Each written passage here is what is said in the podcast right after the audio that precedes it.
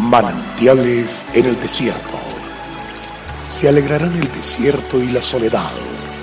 El yermo se gozará y florecerá como la rosa. Bienvenido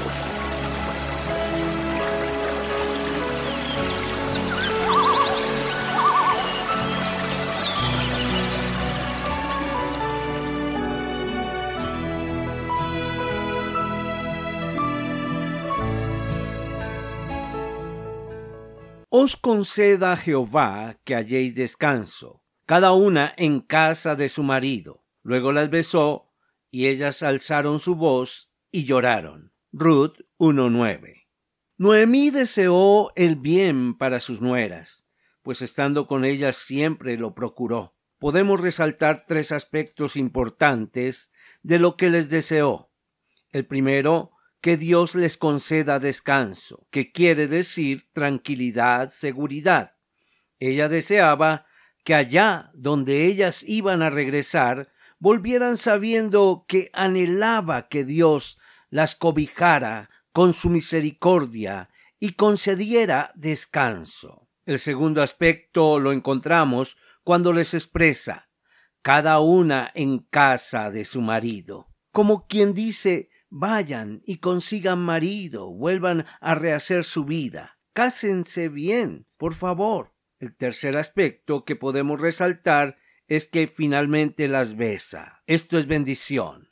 A la hora de la verdad son deseos genuinos los que vemos en Noemí, no son dobles intenciones. Aquellos que tenemos yernos o nueras podríamos preguntarnos si hemos anhelado y expresado estos deseos de bien para con ellos.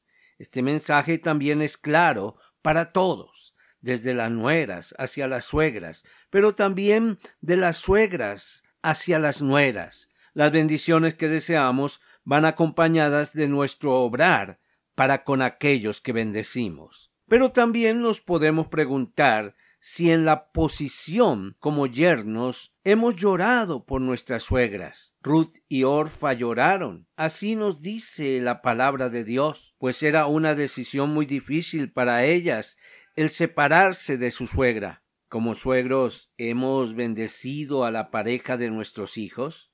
Como nueras y yernos nos mueve el ser objeto de la bendición de nuestra suegra o de nuestro suegro. ¿Eso le ha ocasionado lágrimas en sus ojos? Noemí pensó en las jóvenes moabitas antes que en ella misma. Ellas lloraron al saber esto, que se estaban desprendiendo de todo. Estaba dispuesta a llevar todo el peso del desconsuelo, el abandono, la soledad, con tal de que ellas estuvieran bien. Ellas lloraron al saber que nunca más volverían a ver a Noemi. Gracias, Señor mi Dios, porque tú eres el amparo de toda viuda y de todo huérfano, y nunca les dejarás solos. Dios te bendiga, avanzamos en victoria.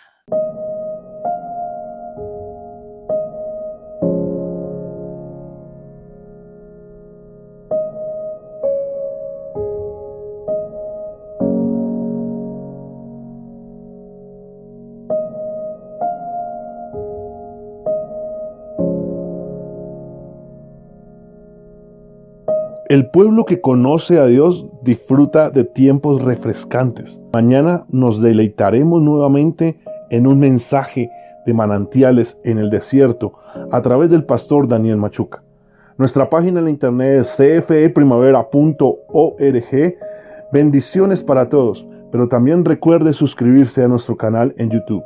Recuerde, Dios es fiel.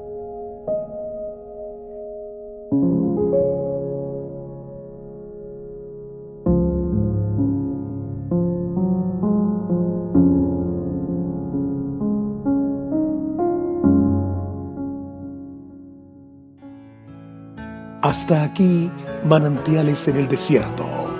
Será muy grato estar con ustedes mañana en una nueva entrega de Manantiales en el desierto.